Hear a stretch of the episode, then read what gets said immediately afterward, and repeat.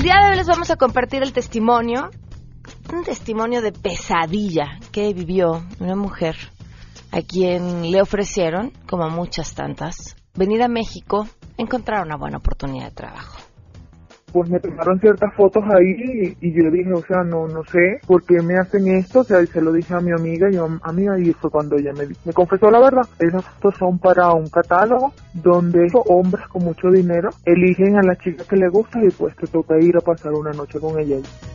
Evidentemente la voz se escucha así porque está modificada para proteger su identidad. Además, Ramón Morales estará con nosotros, compartirá su lectura sobre los aciertos y tropiezos de este periodo de intercampañas. Primera fase es odio, segunda fase es riesgo y tercera fase es miedo. Tenemos buenas noticias y mucho más. Quédense con nosotros así arrancamos a todo terreno. MBS Radio presenta a Pamela Cerdeira en A Todo Terreno, donde la noticia eres tú.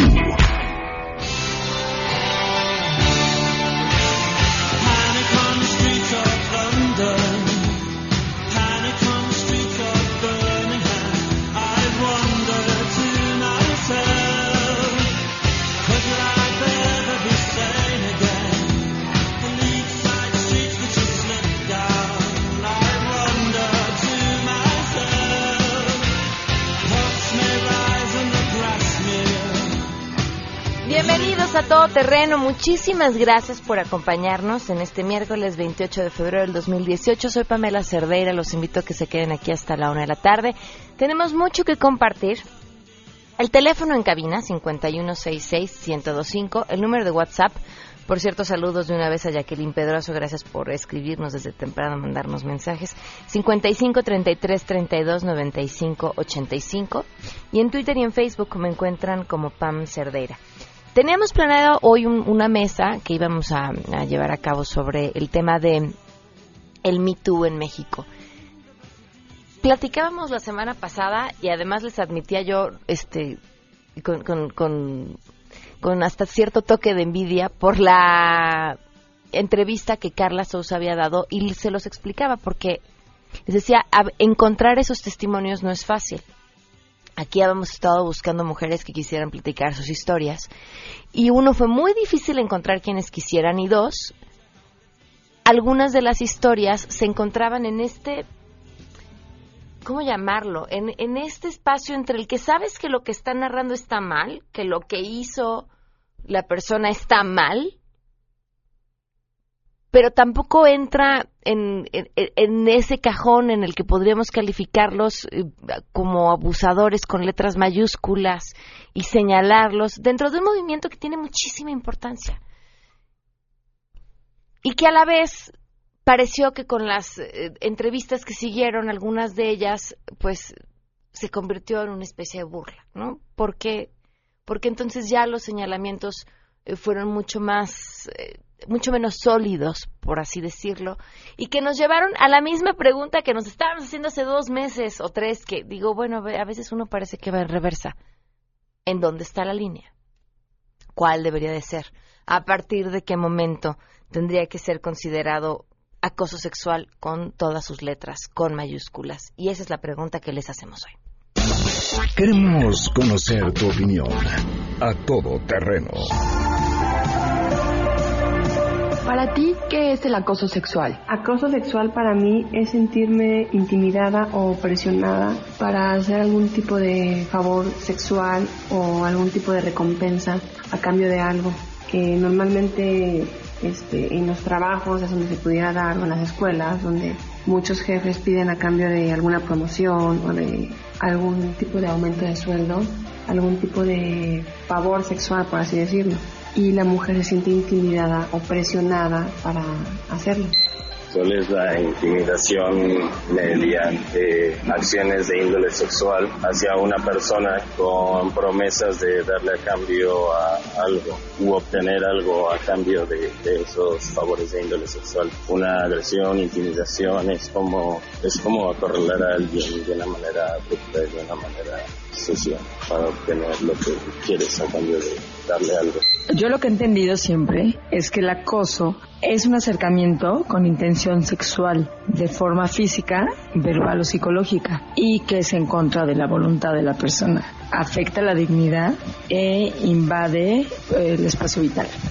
Yo tengo mis dudas respecto al acoso laboral sexual, porque creo que siempre hay oportunidad de elegir. Entonces siempre me, me ha parecido como esta doble moral en la que, ay, accedí porque me iban a despedir del trabajo, porque, o sea, no, creo que siempre hay una, una opción de elegir y creo que sí lo ves venir. Entonces, si tú aceptas o accedes, pues ya sería más bien un acuerdo de voluntades en la que no cabría el me acosó, me, ¿sabes? Creo que si hay un acoso, pues demandas, ¿no? Siempre hay una oportunidad de elegir. Que no lo hagas o que cedas es otra cosa y además es tu responsabilidad. El acoso sexual para mí es algo que va más allá de lo que las supuestas feministas dicen. Es decir, ahora ahora resulta que no, no te pueden ni ceder el paso ni un lugar en el, en el metro porque dicen que ya, ya quieren algo contigo, ¿no? O por ejemplo en el sismo de que querían que, pensaban las feministas que por estar sacando a las chicas de los escombros pues ya les iban a hacer algo digo eso eso eso no es acoso para mí el acoso sexual es el sentirte realmente amenazada o el, sentirte vulnerable ante ante una persona que tú crees o sientes que ya te está amenazando la situación de, de, voy a hacer algo o, que te toque de una manera que no te gusta. Para eso siempre lo tienes que hablar. Una, claro está que una niña chiquita no te va a decir, oye, me está acosando, ellos no saben de eso. Hay jovencitas que pues hasta lo ven como un juego. A todo terreno. Wow, qué buenas opiniones. Gracias por sus comentarios. Hoy se cumplen cinco meses con 28 días del feminicidio de Victoria Pamela Salas Martínez. Cinco meses con 28 días y en este espacio seguiremos contando.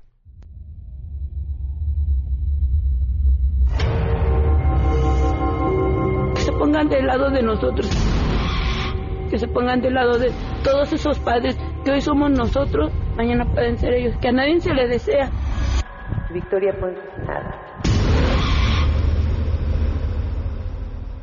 Cinco meses con 28 días y la razón por la que en este espacio seguimos contando es porque a la fecha no hay un responsable de este asesinato detenido. Y, y, además de esto, quería mm, compartirles esto que publica hoy el Universal, creo que es importante. Se trata de la sexta chica en ocho meses encontrada asesinada en condiciones distintas porque las primeras eh, escorts que habían encontrado eh, había sido dentro de hoteles y, esta mujer eh, la encuentran en la vía pública. Es una nota de David Fuentes para el Universal eh, con bueno pues rastros de agresión terrible en el Estado de México pertenecía a la misma página en la que pertenecían otras mujeres que han sido encontradas asesinadas y, y no deja de ser otra vez otra historia lamentable. Llama mucho la atención las coincidencias, las mujeres extranjeras que, que pertenecían a esta misma página en la que las promocionaban. Y por supuesto, no deja de llamar la atención, aunque ya tendríamos que habernos acostumbrado a estas alturas, la inoperancia de las autoridades para dar con los responsables. Les cuento este caso porque porque me brincó, porque habíamos estado dando seguimiento a lo que había pasado con las historias de estas mujeres y porque además hoy les tenemos el testimonio de una chica venezolana que fue traída a México con promesas de encontrar un mejor futuro, un empleo y que conoció a una de las mujeres asesinadas de, de esta forma, otra de las escorts. Entonces, bueno, pues ahí para que lo tengan en mente, porque más adelante vamos a hablar del tema. Vamos a arrancar con la información. Saludo a mi compañero René Cruz.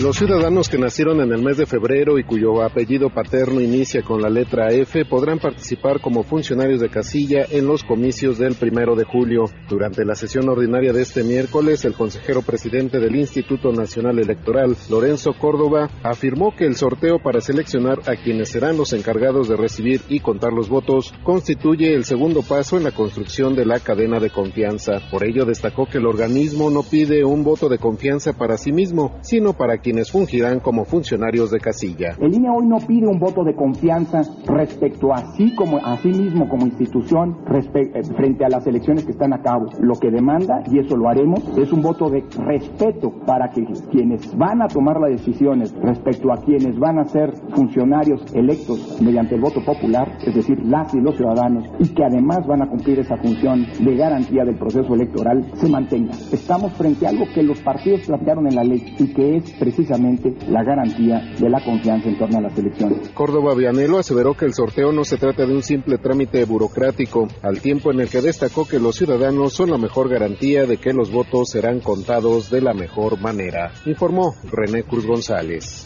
El gobierno de la Ciudad de México presentó el programa Ponte al Corriente que implica la condonación del 100% de multas, recargos y gastos de ejecución en cualquier adeudo de impuestos predial, agua y tenencias y otros impuestos. En el reporte diario de acciones por el sismo, el jefe de gobierno Miguel Ángel Mancer indicó que la condonación de estos recargos estará vigente durante marzo y abril. Vamos a escucharlo. Se condonan multas de carácter fiscal, recargos y gastos de ejecución a las personas que paguen el crédito principal, la contribución omitida, actualizada, que en su caso exista. Para todas las personas que paguen esta contribución, que paguen su predial, que paguen impuestos sobre adquisición de inmuebles, impuesto de nóminas, tenencias, etcétera, que regularicen cualquiera de estos pagos vamos a hacer una condonación del 100% de multas recargos y gastos de ejecución. Por su parte, el secretario de Finanzas, Edgar Amador, aseguró que dejarán de percibir recursos de 200 a 300 millones de pesos, pero se busca que las personas estén al corriente en el pago de impuestos y también aumentar la recaudación. Reportó Ernestina Álvarez Guillén. Ha comenzado la época en la que todos los candidatos comienzan a revelar sus patrimonios, a cambiar de nombres a sus casas, empresas, coches, propiedades y hasta dejar parejas incómodas. Así que Pancha no ha quedado fuera de ello. Luego de presentar su 3 de 3, la candidata independiente a la presidencia manifestó solo tener una casa, una pelota y un plato. Sin embargo, usuarios en redes sociales balconearon que efectivamente Pancha tiene una casa, pero que es blanca y se ubica en un barrio acaudalado de esta capital. A lo que Pancha respondió que sí, que su casa es blanca, pero que si le ayudan a cargarla en una camioneta con gusto la pone en otro lado, siempre y cuando no haya taquerías sospechosas o con productos de dudosa procedencia a su alrededor.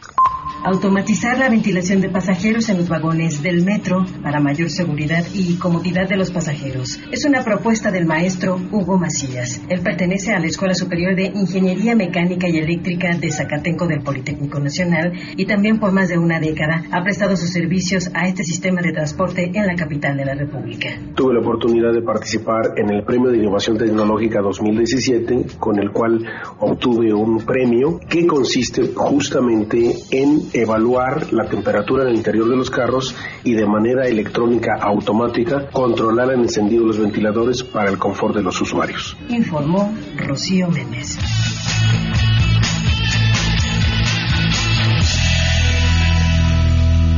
Ay, qué pancha, qué bárbara. Oigan, tenemos, bueno, uno de los comentarios que me mandan a través de WhatsApp por la pregunta del día que es acoso, me parece que, que da mucha luz sobre el tema.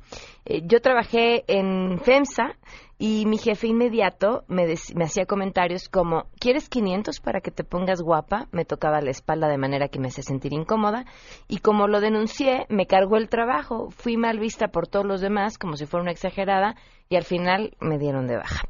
Vamos con las buenas.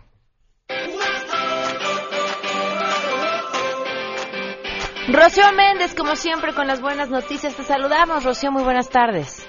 Buenas tardes, Pamela, para contarte que psicológicamente el ser humano no está listo para llegar a Marte. Así lo reconocen estudiantes de la UNAM que participaron el pasado mes de enero en la misión análoga al planeta rojo en el desierto de Utah, en los Estados Unidos.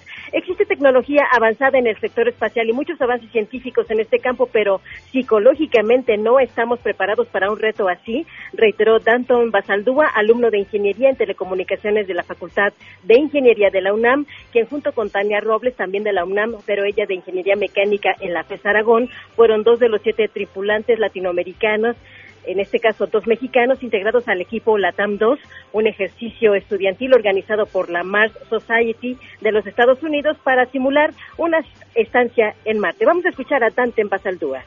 Esta misión fue, como se los mencionamos, una misión análoga, eh, emulando una misión espacial a Marte, con fines de investigación, puramente investigación, divulgación científica y aspectos psicológicos. Eh, nos internamos eh, Tania y yo durante dos semanas en el desierto, completamente aislados, con recursos limitados tanto de comida, eh, bebida y, y bueno, eh, fue una cuestión complicada, eh, fue una prueba de resistencia.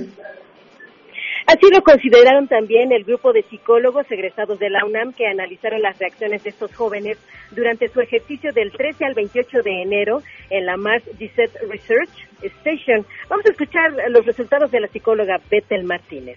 La importancia de los aspectos psicológicos resulta vital. Imagínense que ustedes están aislados totalmente, no tienen ni, ni, Facebook, ni teléfono, ni nada. Eso solamente durante dos semanas. Ahora imagínense un viaje de ocho, de ocho meses, que es más o menos lo que se pretende de, de la Tierra a Marte, y después lo que quede de la misión ya establecidos en Marte. Los aspectos psicológicos, como bien decía, son importantes para prevenir muchísimos de las conductas riesgosas que podrían desarrollarse durante, durante la misión. Pamela, es el reporte al momento. De verdad, muy buena noticia. Muchísimas gracias, Rocío. Hasta pronto. Vamos a una pausa y volvemos a todo terreno.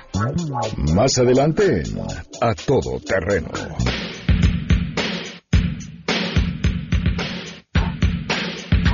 Ramón Morales con nosotros para platicar sobre las intercampañas. Si te perdiste el programa A Todo Terreno con Pamela Cerdeira, lo puedes escuchar descargando nuestro podcast en www.noticiasmbs.com. Pamela Cerdeira regresa con más en A Todo Terreno, donde la noticia eres tú. Marca el 5166125.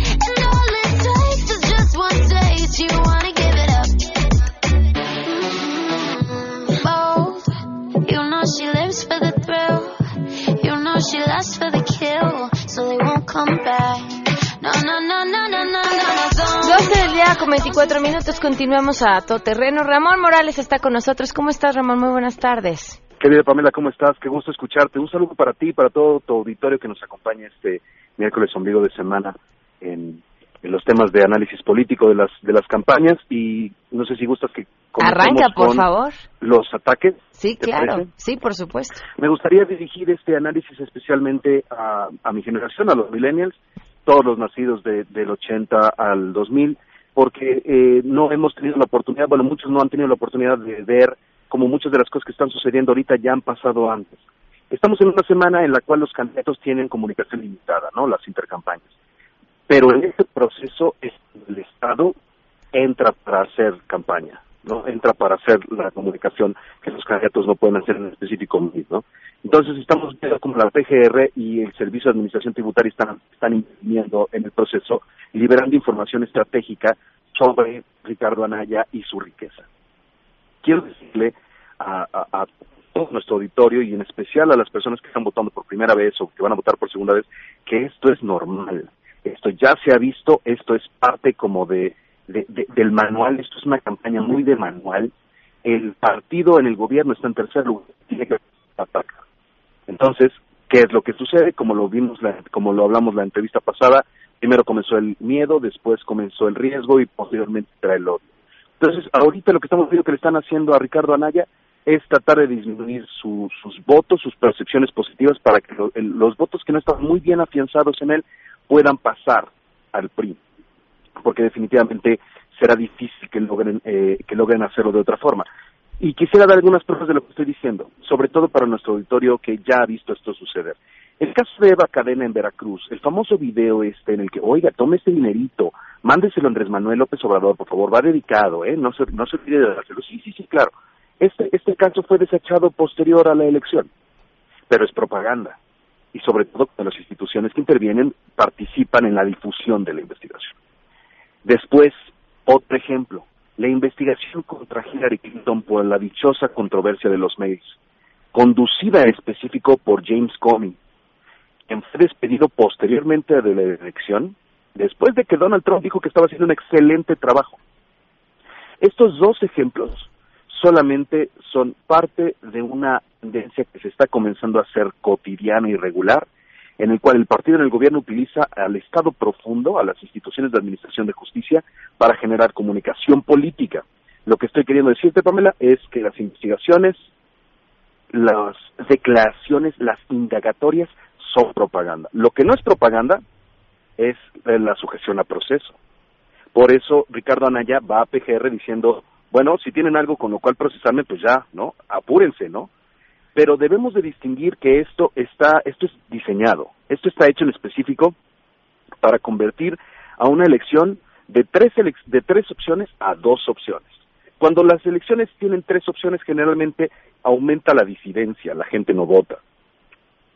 Es muy importante, tanto para efectos mediáticos como para efectos electorales, reducir una elección binaria, que sean dos opciones y que estas dos opciones permitan que se facilite la ponderación y la opción del elector. Entonces, para mí y para Naya de nada le sirve, de nada le sirve atacar a Andrés Manuel si sus votos, los votos que pierda por los ataques cayeran mutuamente en Anaya o en Mid. O sea, a Mid no le sirve atacar a Andrés Manuel si le cayeran a Anaya esos votos. A Anaya no le sirve atacar a AMLO si le cayeran a Mid esos votos. Entonces lo que van a hacer entre ellos es tratar de nulificarse mutuamente para que en segundo lugar capitalizar los ataques ante Manuel. Lo que te quiero decir pues, es que marzo, eh, perdón, abril y mayo serán meses plagados de ataques contra Manuel López Obrador. Eso es, eso es un hecho, pero ahorita no sirve de nada, porque sobre todo no van a estar en la de a la hora de que la gente vote. Y ahorita podemos hablar de lo de, de, lo de las indagatorias, de ANAY, etcétera, pero todo el mundo sabe que en dos semanas no vamos a estar hablando de este tema. Vamos a estar hablando de otro tema, ¿no? Entonces, se trata de llevar los ataques hasta las últimas instancias para tenerlos frescos en la memoria del elector. Si hacemos una elección binaria, seguramente esa es la estrategia que está implementando eh, el, equipo de campaña de, de, de MID. Podemos entonces comenzar a atacar solamente a Andrés Manuel. La elección se hace fácil, porque los apoyos que pierde el primero caen al segundo. Es un fenómeno psicológico llamado underdog, ¿no? El caballo que alcanza gana. Generalmente una vez estando en segundo lugar empezarán a capitalizar el mensaje de vamos, vamos ganando, estamos recuperando terreno, la gente está despertando, la gente está sumando, cosas que Bernie Sanders trató de hacer, ya se ha visto antes, ¿no? Ahora, ¿qué es lo que pasa? Tenemos otro fenómeno psicológico que está sucediendo, que se le denomina estiramiento de la realidad. La realidad se está haciendo elástica. ¿Qué significa esto? Que se está haciendo tan normal tan normal ver escándalos de corrupción y de desvíos y de lavado de dinero y de empresas fantasmas está siendo tan, tan, tan normal, la realidad está tan estirada que los ataques no van a generar el impacto que ellos están buscando. De hecho, nadie está diciendo que todo esto es una cortina de humo para tapar lo de, lo de Rosario Robles. Entonces, esto significa, la realidad se estira cuando nosotros salimos de la normalidad a hablar de cosas tan inconcebibles como los dos candidatos presidenciales están acusados de algún tipo de malversación de fondos, de alguna manera, ¿no? Entonces se está haciendo normal, la realidad se estira, se está haciendo normal el fenómeno. Entonces es importante entender que esto está hecho por diseño, está hecho así en específico, ya se había visto antes. Y otra cosa que me gustaría agregar, el PRI está utilizando líneas de, como ya lo hemos visto desde la entrevista pasada, está apelando al riesgo, está apelando al miedo, está apelando a la pérdida, será constante su línea de comunicación y en la medida en la que más se empiecen a desesperar, más claros van a ser los ataques. Incluso tengo entendido que el propio eh, José Antonio ya está empezando a declarar él personalmente sobre la situación fiscal de Ricardo Anaya cosa que me sorprende porque es demasiado pronto para que ya el candidato en sí mismo empiece a atacar, pero eso habla de que debe de haber algo de evidencia real y sustentable, ¿no? Cuando ya hay una autoridad en la materia para, para involucrarse en estas declaraciones y no mandar avatares o otras personas que la declaran. Tenemos que distinguir que hay tres momentos para ganar la presidencia, Pamela, y para todo el auditorio, que son la campaña, la elección y la post-elección.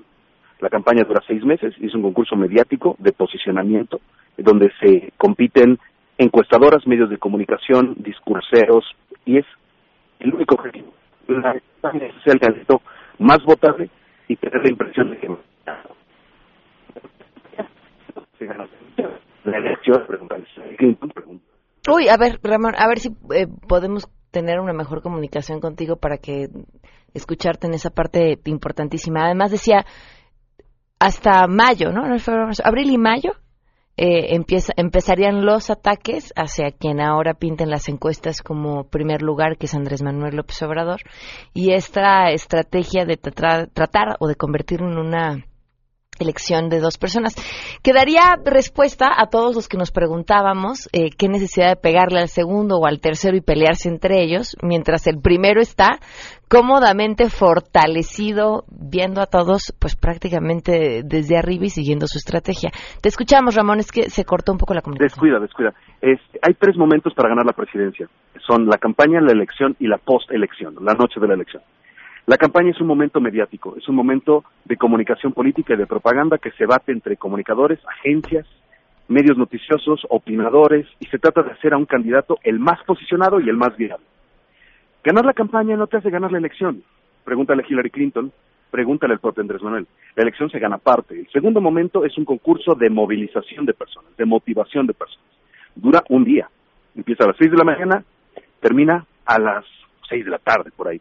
Y la post-elección es el concurso jurídico, el concurso político de argumentación y de influencia que se da en tribunales.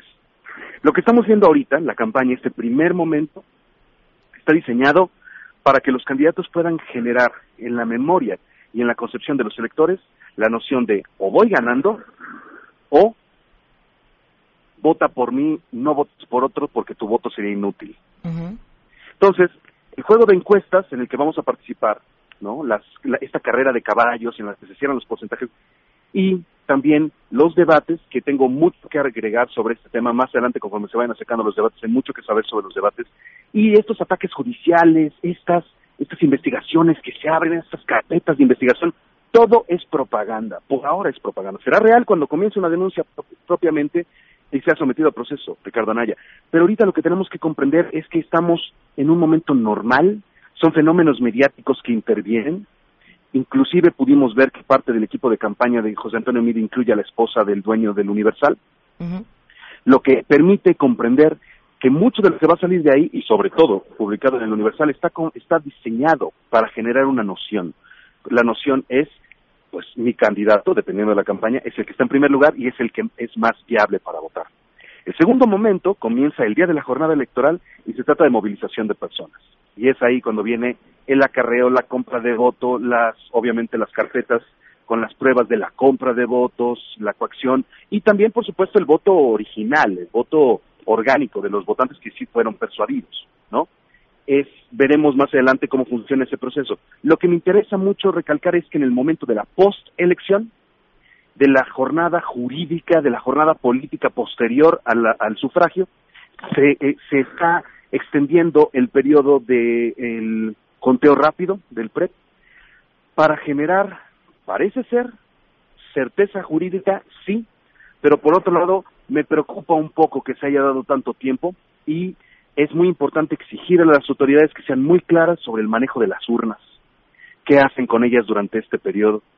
Será muy importante que el ojo público esté centrado en la eh, gestión del Instituto Nacional Electoral en ese momento y sobre todo la consistencia que exista en los, en los resultados del PRE, porque lo que seguramente el INE no desea es que sus resultados sean incongruentes. Entonces, para resumir, si me permites, Pamela, esta participación, es muy importante que la gente vea como algo que ya ha sucedido este proceso de, este, de acusaciones con apariencia jurídica que luego, luego no se concreta, que termina todo siendo en él dijo y yo dije y mira, pruébalo a ver si es cierto, Ya ha pasado, en Estados Unidos pasó con Hillary Clinton y fue desechado. En Veracruz pasó con Eva Cadena para atacar a Andrés Manuel. Los ataques a Andrés Manuel, por supuesto que ahí vienen, pero van a tener que ser un poco más frescos. Abril y mayo va a ser el mes. Eh, lo de Ricardo Anaya será cierto cuando lo sometan a procesos, mientras tanto es propaganda. Y quiero que la gente lo, lo tome como una playera, como un botón, como, como un jingle, como un spot. Es propaganda nada más. Nada más que esta propaganda es hecha por el Estado. Y por supuesto que cuando el Estado esté involucrado, este, pues por el partido en el que se gobierna, ¿no? Tratando de hacer comunicación a favor de su candidato, pues es de esperarse que en este momento, en 2018, salgan videos de Ricardo Anaya en una boda hace cinco años. Wow, pues sí, sí, sí. Estaba guardado ahí, estaba guardado ahí, están esperando el momento. Y seguramente eh, en el cuarto de campaña Alejandra Sota tiene más videos de cosas con las cuales se los van a sacar a nadie, seguramente Andrés Manuel. Pero hay que tomarlo como propaganda y hay que votar en base a las propuestas. Eso, eso, y votar, salir a votar. Se trata de que la gente no vote. De hecho, eh, hablamos de esto la vez pasada, Pamela. Se trata de llevar la retórica a la elección del menos peor para que la gente no vote y gane el voto duro. Entonces, la gente no se debe de desincentivar. La gente debe votar. Es nuestra responsabilidad y nuestro legado democrático y no nos debemos de dejar asustar por estos movimientos de campaña que están hechos para desvirtuar sin propuesta, ¿no? Es hora de que salgan las propuestas. El propio José Antonio Mira ha sido el primero que sale a decir que sean campañas de propuestas, que sean campañas de propuestas, pero está participando en esta retórica del ataque porque tiene que hacerlo, ¿no? Eso es lo que le corre, lo que le corresponde. Pero en intercampañas, el único que verdaderamente ha cumplido hasta ahora con, con, con esta eh, con, esta, con este periodo de reflexión que era, el, que era el objetivo, hasta ahora parece ser Andrés Manuel. Ha bajado su presencia mediática y en redes sociales y han sido los otros dos los que han aumentado esta participación. Entonces, eh, pues muy emocionante este proceso, no sé cómo lo veas, Pamela. Muy emocionante y quisiera también, a ver si después podemos platicar de, de qué tanto, qué tan duradera es la memoria del elector. O sea, todo esto que hoy está pasando, qué tanto nos vamos a acordar, nos va a servir, nos va a importar el día de, el día de salir a votar. Sí, pues sí, definitivamente va a estar muy... Sí, es, generalmente es corto, ¿eh? la gente no recuerda temas políticos porque los temas políticos no dan de comer. Claro. Este, entonces se le llama eh, eh, ignorancia racional. Para algunas personas que quieran seguir un poco de investigación sobre temas de propaganda negativa en campañas, les recomiendo un paper de John Greer que se llama Fanning Flames, eh, abanicando las flamas, que concluye con una cosa, y si me permites concluir con esto, Pamela, los medios eh, de comunicación lucran con los ataques políticos porque generan audiencias. Claro. La gente va, va, va, a informarse y como los medios de comunicación no tienen, eh, o sea, amparados por la libertad de expresión, no tienen una responsabilidad en difundir la existencia de acusaciones que terminaron sin sustento, sí se generan audiencias, sí se generan ratings, sí se venden encabezados y por lo tanto da la apariencia de realidad, pero todo sigue siendo percepción. Ramón, que te sigan en Twitter. Eh, arroba Superfinca en Twitter y eh, en Facebook, Ramón Morales y Aguirre, se, los acepto este, con mucho gusto. Muchísimas gracias, Pamela, por tu tiempo. Muchísimas gracias a ti, muy buenas tardes. Nos vemos. Damos una pausa y volvemos. Pamela Cerdeira es a todo terreno. Síguenos en Twitter, arroba Pam Cerdeira. Regresamos. Pamela Cerdeira está de regreso en A Todo Terreno. Únete a nuestra comunidad en facebook.com. Diagonal Pam Cerdeira. Continuamos. Ella es Alejandra. No es su nombre real, es el nombre que utilizaremos para contar su historia. Por supuesto, su voz está también modificada para proteger su identidad. Así es como llegó a nuestro país. Yo soy de Venezuela y, y pues allá conocí a una chica que me dijo que, que bueno, pues que como yo estaba recién graduada en ese entonces, le dije que estaba buscando un lugar pues para una mejor vida, para tener un buen trabajo donde pueda ganar y ejercer mi carrera. Yo soy madre soltera. Y pues ella me dijo que, que viniera a México, que yo era muy bonita, tenía muy buen físico y pues podía trabajar como modelo. Yo le dije que pues yo soy publicista, pero podría intentarlo. Así duramos un tiempo, como unos tres, cuatro meses. Y tomé la, la decisión de venir a México. Así que así fue como lo hice. Llegué a México, eh, viajé sola, ella no, viajó conmigo, creí que ella viajaría conmigo, pero no. Y ella lo único que me dijo es que aquí me iban a estar esperando y me iban a llevar a la agencia, me iban a esperar en un hotel, un mundo, un mundo ficticio, un mundo de fantasía, me creo.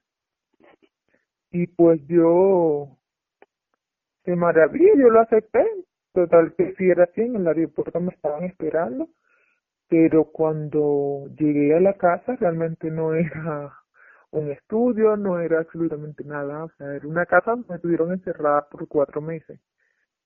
Yo de verdad, o sea, no, no sabía los tres primeros días nadie habló conmigo, nadie me decía nada, hasta que ella llegó y fue que me dijo, me dijo, mira, eh, tú vas a, te van a tomar unas fotos y me las quedé mirando y fue algo que realmente me sorprendió porque me dijo que iba a ser modelo, no que yo pensé que era modelo de modelar en pasarelas o, o promocionar algo. Yo le dije, bueno, está bien. Cuando me llevan al estudio de fotografía, que realmente era un departamento, eh, me dijeron que me tenía que quitar la ropa y fue algo como que, ¿cómo explicarte? Fue algo que realmente me sentí mal, incómodo, porque yo soy muy penosa, a mí no, no me gusta que me estén mirando y mucho menos que me miren desnuda. Este, y pues me tomaron ciertas fotos ahí y, y yo dije, o sea, no, no sé, ¿por qué me hacen esto? O sea, se lo dije a mi amiga y yo, amiga, y fue cuando ella me, me confesó la verdad. Me dijo, bueno amigo, yo te voy a ser muy sincera, esas fotos son para un catálogo donde gente de aquí de México, hombres con mucho dinero, eligen a la chica que le gusta y pues te toca ir a pasar una noche con ella. Y yo dije que yo no venía a hacer eso, que se supone que yo venía a trabajar, que recordaba que yo tengo hijas y ella le dijo, sí, pero así ganarás dinero sí me costó mucho, mucho, muchísimo, pero ¿qué más podía hacer? Aquí en México no tengo, no tengo a nadie. Eh, pues, tuve que aceptar. Durante esos cuatro meses tuve, me, me tuve que prostituir, sino porque era si tenía una deuda, tenía que pagar una deuda, el boleto de avión y todo eso. Y debía 50 mil pesos. Y yo digo, Dios mío, ¿dónde yo saco este dinero si yo no tengo? Ni siquiera conocía la moneda mexicana. Realmente nunca había visto en esos cuatro meses que estuve allí, nunca había conocido, visto por la moneda mexicana. O sea, todo el, el departamento estaba súper equipado con todo. No, no me dejaban salir, no podía tener amigas. El, en el departamento, en el edificio donde yo veía, había un departamento por chica. Y éramos aproximadamente como unas 12, 12, 15 chicas. ¿De qué edades? Este, yo tengo 25 años. La más joven tenía 20 años. Pero todas éramos de Venezuela, todas. Todas y todas. ¿Todas ¿Y tus, documentos para poder salir los tenían ellos? Sí.